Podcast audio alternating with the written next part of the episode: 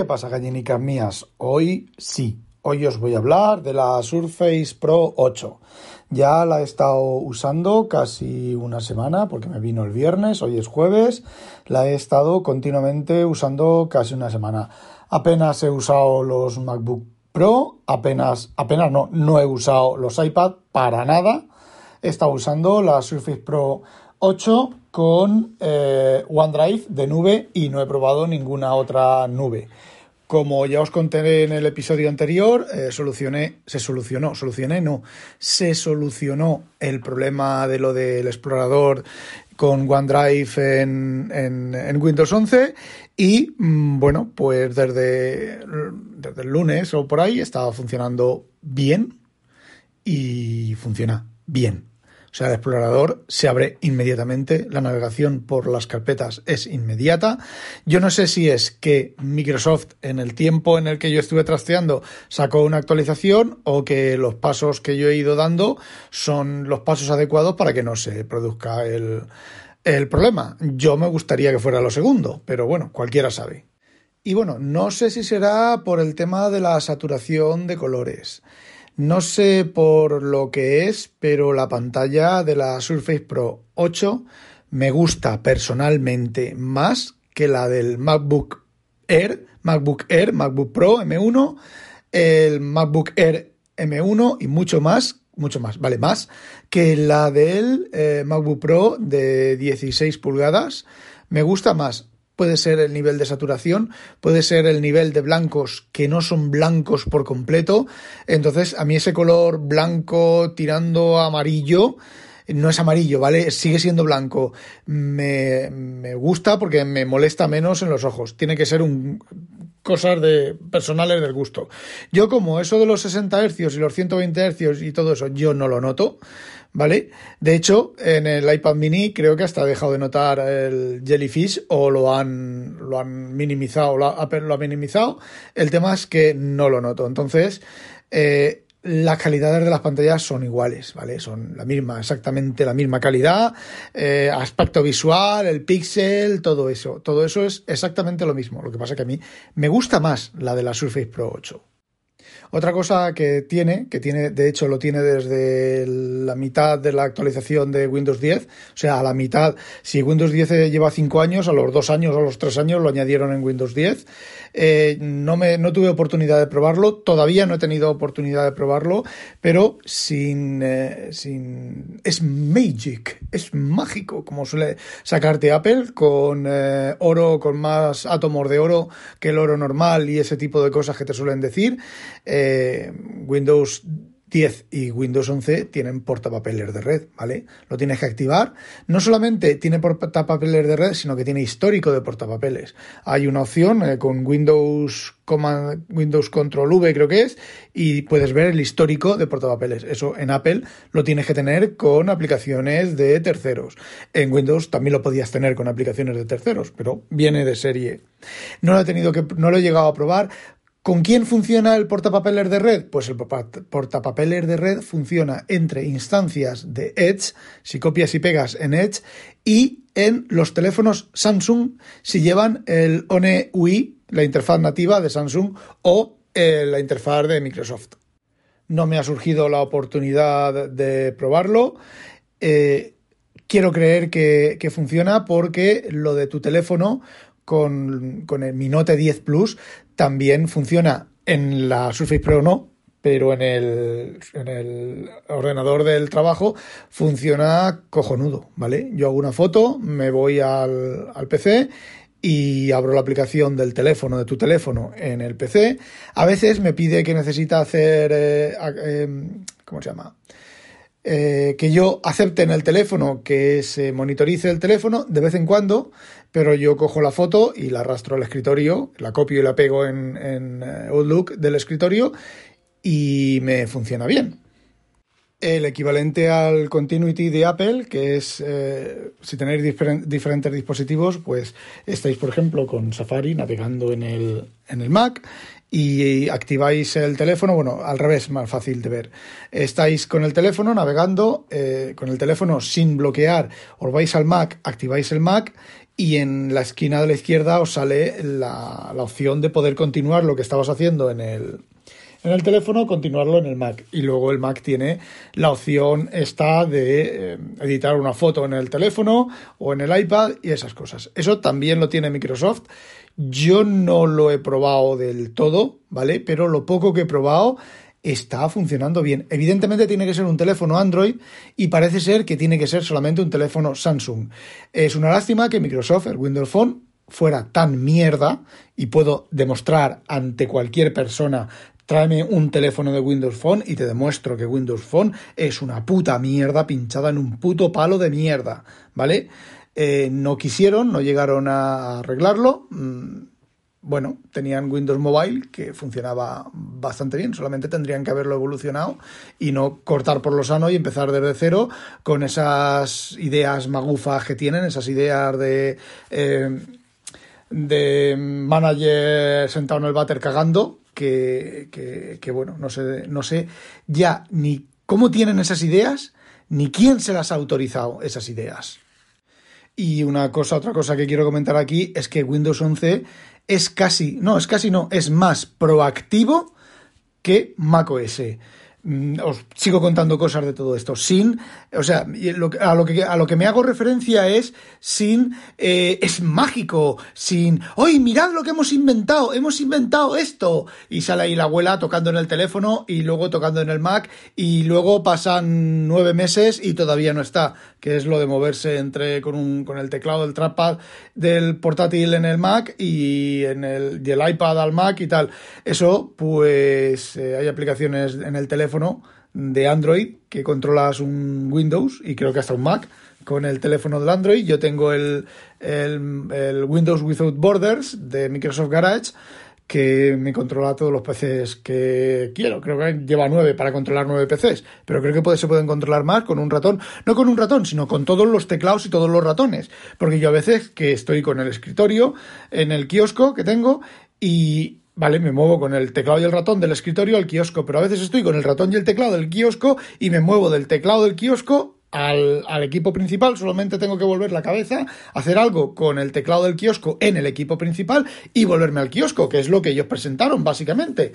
Eh, lo único que no tiene es eso de coger una ventana y llevarla al otro lado porque no es compatible, pero, eh, por ejemplo, si estás haciendo Edge, Edge eh, con Edge, con el navegador, puedes pasar de uno, de uno a otro. Otra cosa es que funcione, ¿vale? Eso también hay que reconocérselo. A mí, de momento, todo lo que he probado me está funcionando bien. Puede ser también el efecto novedad, no os digo que no. Y OneDrive es igual de lento que iCloud Drive, igualito, pero funciona, ¿vale? Mm, de momento, en toda la semana no me ha hecho ningún desastre de ningún tipo. El problema, el mayor problema es que si le haces cambios muy importantes, más de 50, 100 ficheros, tienes que dejarlo reposar y tienes que dejarlo activo primero que se sincronice y luego en, los demás, en las demás máquinas igual. Y si sabes que has actualizado una carpeta, no toques esa carpeta hasta que se haya actualizado. Eh, el único que puedes hacer lo que te salga del nabo eh, de los que yo he probado es eh, Dropbox con un consumo de batería y de CPU bestial en cualquier plataforma. Y bueno, en iCloud Drive tienes el mismo problema, ¿eh? Y en Google Drive eh, no he llegado a probarlo porque como yo soy usuario mayormente de Mac o he sido mayormente de Mac, pues no ha llegado a funcionar, es que no ha llegado a funcionar, ¿vale? Entonces no puedo hacer ese tipo de pruebas. Bueno, yo he estado haciendo una cosa, hoy he ido si os acordáis que había protestado del desarrollo de esta semana anterior, que tenía que preparar una cosa para una, para una prueba, ¿vale? Eh, ha sido hoy, he ido a, a, donde están los montadores, los que montan las máquinas, y allí han venido, pues han venido casi 10 personas y bueno, mi jefe en holandés con ellos, de vez en cuando a mí me preguntaban, pero al final, como yo era el que sabía realmente cómo funcionaban las cosas, eh, me han estado preguntando a mí todos, todos ahí en cola para preguntarme cosas. Entonces, bueno, pues he hecho la demostración de la famosa cosa esa y os podéis imaginar lo que pasa con las demostraciones, ¿no? Casi nada ha funcionado bien. De hecho, mm, ayer por la tarde, a última hora de la tarde, descubrí un fallo en, la arquitectura del programa, que ya para el tío este es para matarlo. Este tío estaba usando threads, estaba saliendo por pantalla mmm, con threads, bueno, eso lo supe un par de días antes, me di cuenta un par de días antes, cuando conforme iba probando cosas de la máquina, eh, salía por pantalla en threads que no eran el principal, eh, me tocó hacer ahí un truco de mala muerte, pero estaba utilizando threads para actualizar variables sin sincronizar. ¿Qué es lo que ocurre? Yo tengo un i9 de 12 cores creo que es, y entonces pues es tan rápido el acceso que no hay problemas de sincronización, pero en un equipo lento que el cambio de task es muy lento, pues sí. Y ayer a última hora de la tarde pues descubrí que la aplicación no, no iba por eso, por ese tipo de, cosas. Variables que se cambiaban de valores, variables que no se cargaban, variables de tal. Entonces, bueno, pusimos eh, la CPU con un solo core a través de la BIOS. Menos mal que los kioscos que tenemos tienen esa opción. Pero ya os podéis imaginar el, el tema. Y la cosa es que la, la presentación ha ido bien porque era personal técnico. Era, mm, yo les he contado mm, cosas, ¿vale? Y hemos estado hablando de cosas, de cosas técnicas y demás, y se han ido muy contentos y muy convencidos, aunque la aplicación apenas ha funcionado. También les, hemos dicho que la aplicación estaba en desarrollo, ¿vale? Que era una aplicación súper antigua que habíamos hecho para, para Sudáfrica y para Vietnam. Fijaos, Sudáfrica y Vietnam. Y hacía ya 5 o 6 años, que es cierto, ¿vale? No hemos mentido, es cierto. Y entonces, bueno, pues la había hecho otro desarrollador, otros de nuestros desarrolladores, y la eh, lo he cogido yo para hacerlo, para, pues para traerlo aquí, probarlo aquí, como esta gente aquí en Holanda estaba interesada en tener ese, ese, sistema. Y bueno, pues estaba actualizándolo y ya está, y va pues como el puto culo, porque bueno, eh, tecnología antigua. Eh, sí, y esto, esto es Windows Form, digo, sí, esto es Windows Form y yo lo voy a hacer en XAML y lo voy a hacer con, está hecho con C Sharp, la segunda versión de C Sharp, ya está compilado con la última versión de C Sharp y estoy haciendo async, await, eh, entonces ese tipo de cosas, ellos preguntándome a mí también y entonces bueno, pues se han quedado bastante, bastante convencidos. ¿Y a qué viene todo este rollo? Pues todo este rollo viene a que yo he estado con mi Note 10 Plus y el palito escribiendo las cosas que ellos me decían. Había uno con una libreta, grande, había otro con un portátil que se le escurría cada dos por tres, allí sujetándose las piernas, clac, clac, clac, clac, clac, mi jefe con su Mac, clac, clac, clac, clac, clac, el otro, el comercial nuestro con su Mac, clac, clac, clac, clac, y yo con mi palito, cris, cris, cris, cris, cris, cris, cris, cris, cris, cris, cris, cris, pasa página, cris, cris, cris, sí, sí, claro, tal, en inglés, sí, sí, claro, tal, no sé qué, yo escribiendo en español y hablando con ellos en inglés, cris, cris, cris, así pues esto, hay que hacer esto, hay que hacer lo otro, y digo, un momento, esto, le hago un dibujito, ¿es esto lo que quiere? Uy, que he movido el teléfono para enseñarlo, ¿es esto lo que quiere? ¿Es esto a lo que te refieres? Sí, sí, vale, pues ya está escrito, ¿vale? Pues ese tipo de cosas. Y el otro clic, clic, clic, el otro con la libreta en la mano y yo con mi palito, mi teléfono y mi palito. Eso con el iPhone no se puede hacer. Se puede hacer con un iPad, pero tienes que llevarte el iPad. Ya es un poco más aparatoso, ¿vale? Con el Note 10. Bueno, viene al tema del reconocimiento de escritura. Yo he estado escribiendo, haciendo una nota de, con ese Note sin reconocimiento, bueno, sin reconocer, con reconocimiento de escritura, pero la nota manuscrita, ¿vale? Y la he dejado manuscrita. Entonces, el, viene por causa del reconocimiento de escritura, que en Windows 11 el reconocimiento de escritura, cuanto más escribo, mejor es. Eso en Windows 10 decían que aprendía de ti, eh, no era muy cierto. Aquí ahora sí, aprende de mí, ¿vale? Cada vez me escribo un poco peor y me sigue reconociendo exactamente igual. De hecho, todas las conversaciones que he tenido en Discord, todos los... Eh, los tweets que he enviado esta semana, eh, la mayoría de cosas están hechas, escritas a mano alzada en, en la Surface. ¿Cuál es la única peguita? ¿Vale? Que también las hay, ¿vale? No es todo perfecto. La peguita es que a veces cuando tocas con el palito en la pantalla para escribir, no se te abre el cajetín de escribir, no se abre. Tienes que ir tú abajo, lo tengo yo activado, lo del palito, tocar con el palito para que se, se, se, abra. Hay veces que no se abre, ¿vale? Eh, no es como con, con, Apple, que tú te vas cerca del cajetín de escritura, te pones a escribir, pero claro, si no te lo reconoce, y el problema de, de, de que no se abra un cajetín específico de escritura en lo de Apple es que tienes el problema de que a veces vas a tocar un botón de al lado y él piensa que vas a escribir y te pone un puntito. Y dices, hijo puta, será hijo puta. Así que yo casi prefiero el, sistema de Windows. Pero evidentemente es de cada uno. Es, esto ya de, que se abra un cajetín o de que escribas directamente es opción de cada uno. El palito eh, es bastante, tiene bastante, pese a lo que vale, es eh, la calidad del palito es bastante churrimangui. Eso de que estás escribiendo y parece que como si fueras, estuvieras escribiendo con un eh, con tinta de normal, eso es una chorrada, como ya dije el otro día. Eso notas el palito haciendo ti, ti, ti, como si como si vibrara. Eso servirá de vibrador, ¿vale? Para metértelo por el culo y que vibre, porque para otra cosa no sirve. Bugs, lo que se dice bugs en Windows 11, solo he encontrado eso, ¿eh? Y bueno, vamos a Edge, Chromium.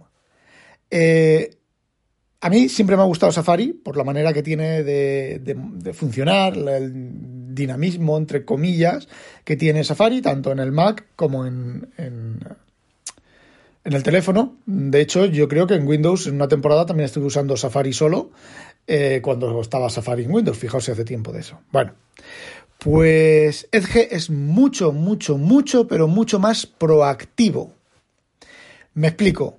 Tú en Safari, en la plataforma de, Windows, eh, de Mac, tú eh, seleccionas una palabra y Safari lleva un diccionario integrado, ¿vale? Y te puedes buscar en, la palabra, puedes buscar términos equivalentes, puedes hacer un montón de cosas eh, basado en el diccionario. Bueno, pues en Edge está exactamente eso mismo, se te abre la barra lateral de contexto y te da contexto, ¿vale?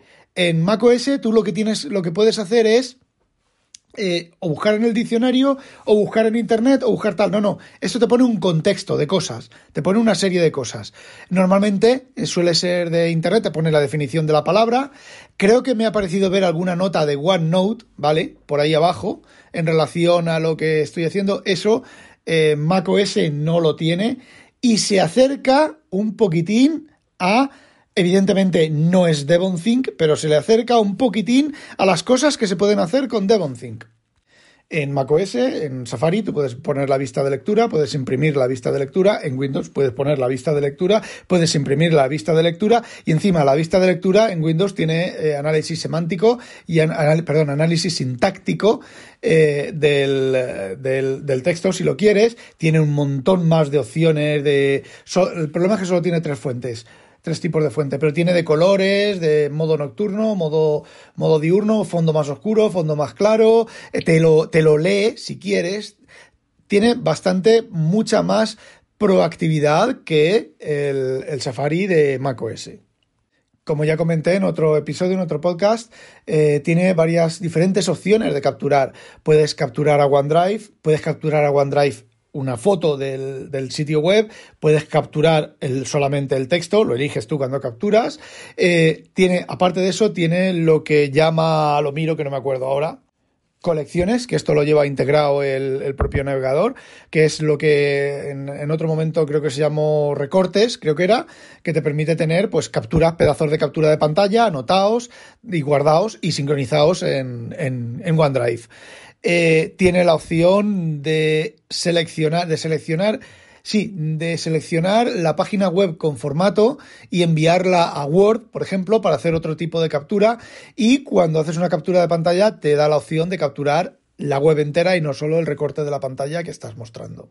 Algunas de esas cosas están en macOS, mm, en, en la versión de Edge de macOS, pero otras no. Y bueno, volviendo al tema del palito y las notas, yo con la Surface Pro 8 el palito no lo suelto de la mano. Ya os he dicho que todo lo que he publicado ha sido escrito a mano alzada con reconocimiento de escritura. Tiene dictado, ojo, tiene el botón del micrófono.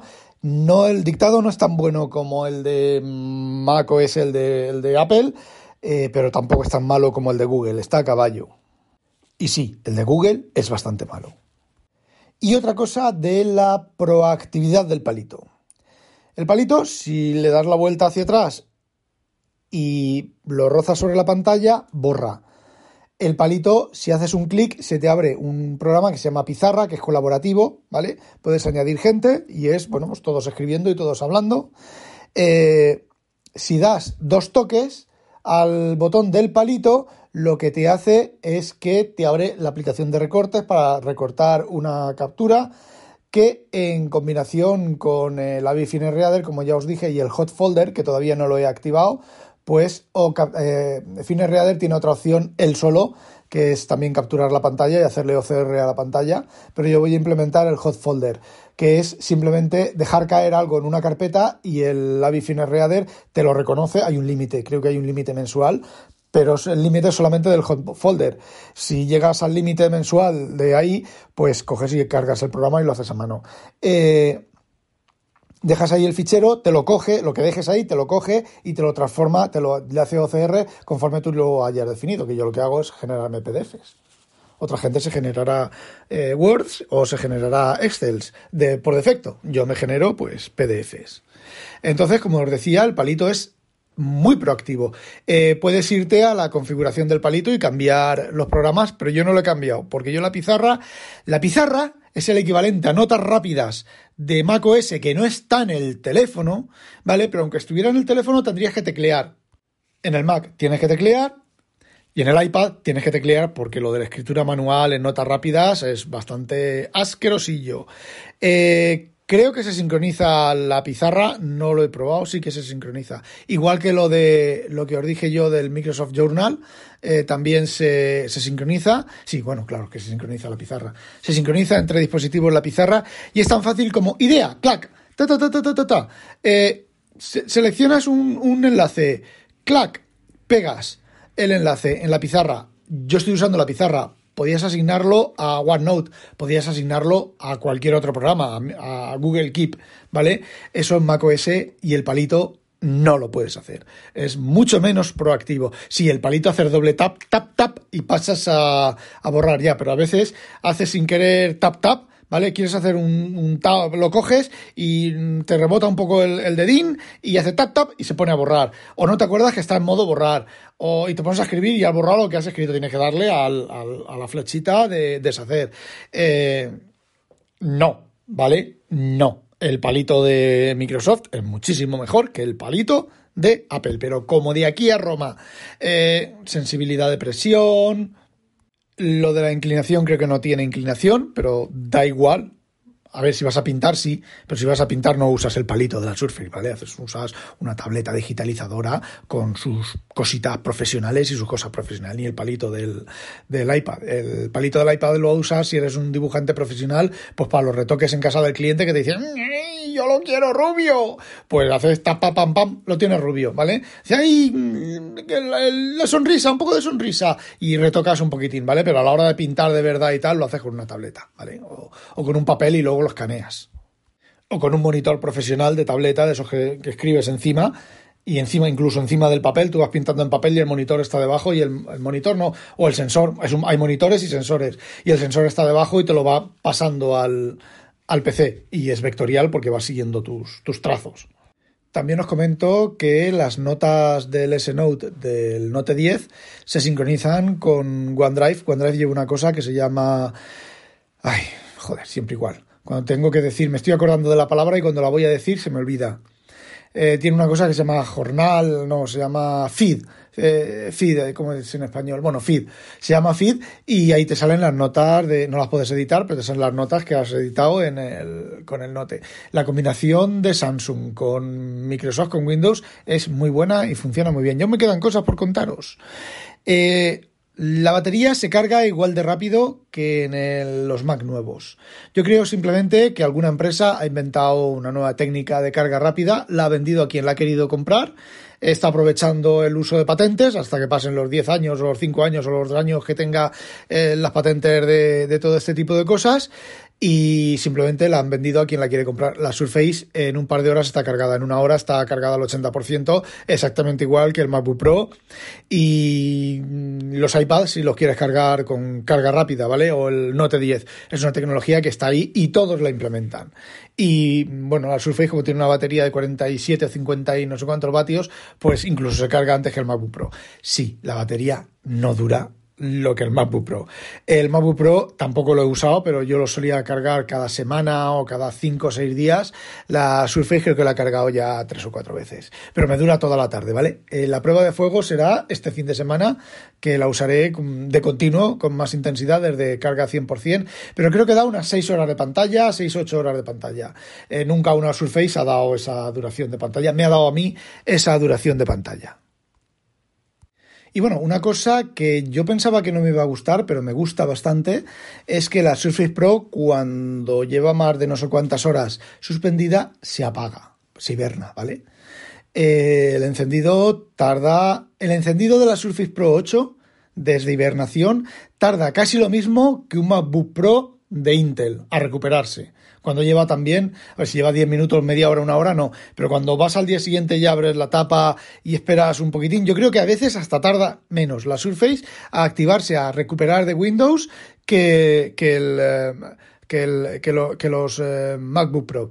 Eh, una cosa que me gusta menos es el reconocimiento facial. Yo con la Surface Pro 4, incluso de lado, yo llegaba, tocaba la Surfer y estaba a dos metros, bueno, dos metros también esta me reconoce, y me reconocía automáticamente. Aquí falla bastante el reconocimiento de, la cara, ¿vale? Eso es otra de las cosas. Apple, que si el Face ID, que si el no sé qué, super fashion con el, la criptografía cuántica de su puta madre, con, con, con más mm, cuanticidad y con más encriptación super mega chip y guay, y Microsoft en los teléfonos de Windows Phone funcionaba cojonudo y funciona cojonudo el reconocimiento facial con casi la misma seguridad. Eh, a la chita callando lo van haciendo, no lo, no lo, no lo publicitan como, como Apple.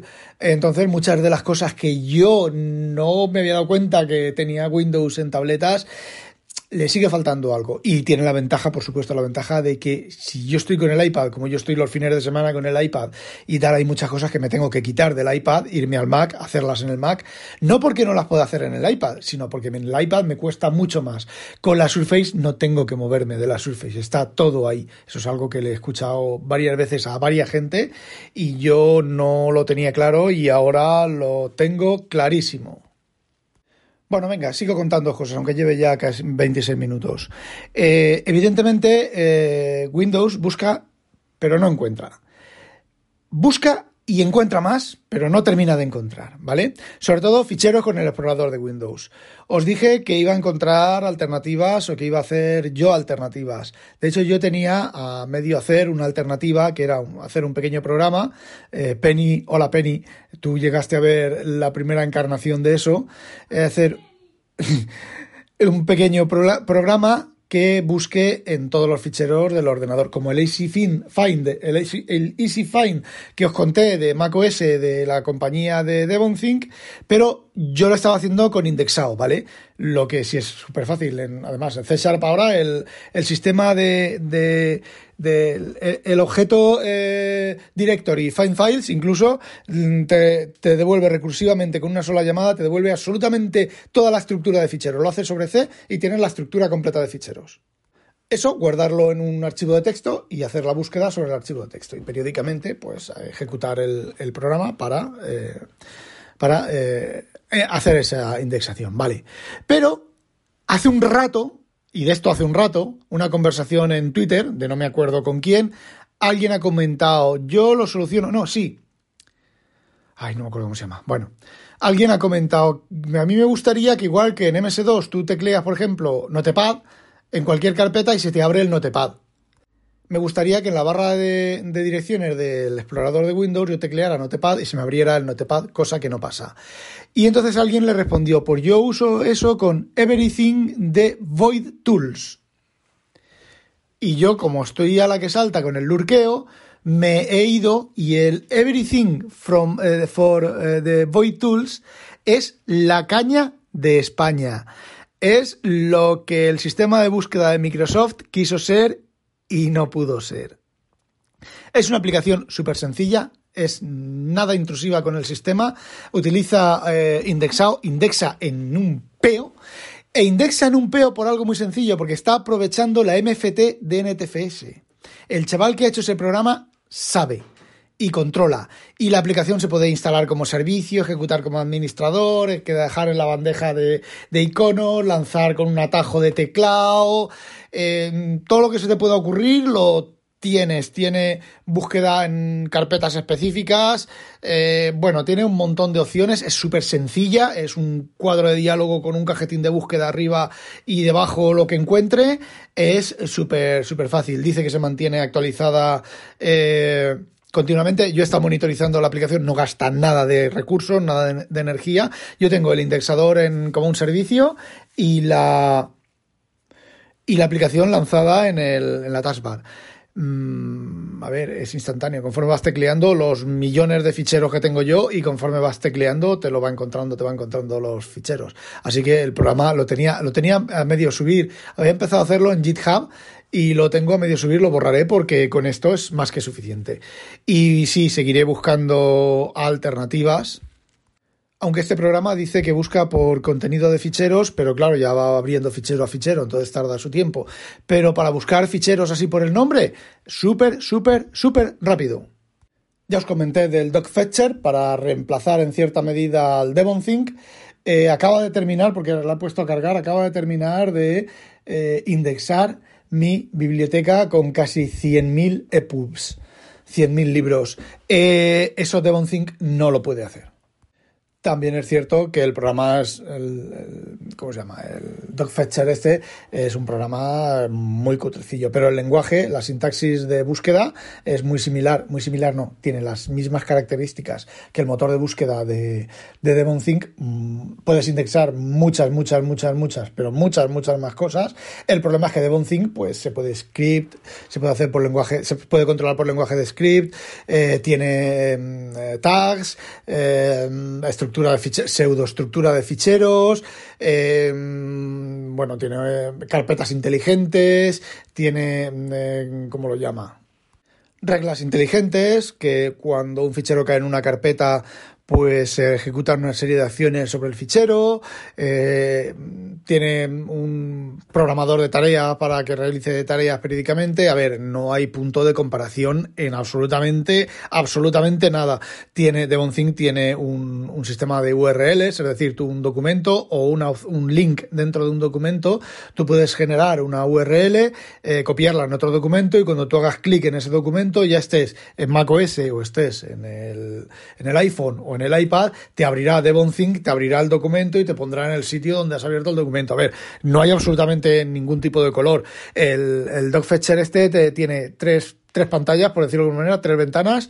La izquierda en vertical tiene eh, opciones de búsqueda, que si quiero buscar por carpeta o por archivo, eh, los tipos de fichero que quiero buscar y luego el listado de, de bases de datos, ¿vale? De búsqueda, el, ámbito de búsqueda que puedes abrir y poder buscar con eh, subcarpetas.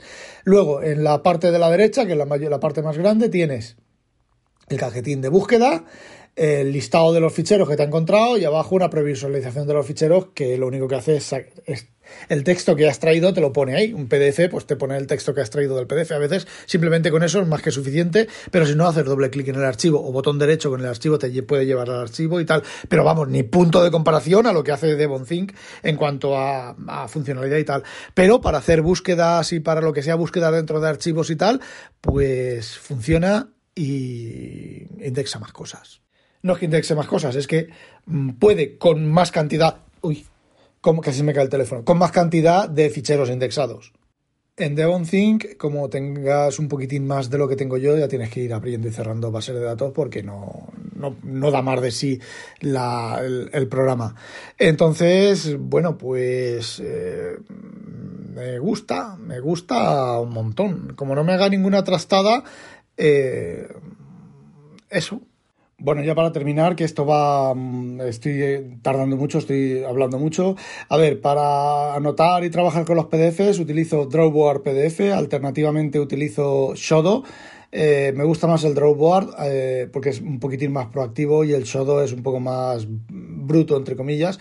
Para correo estoy usando la aplicación nativa de Microsoft de correo, que me sobra, me sobra como de aquí a Roma. Como navegador utilizo Edge.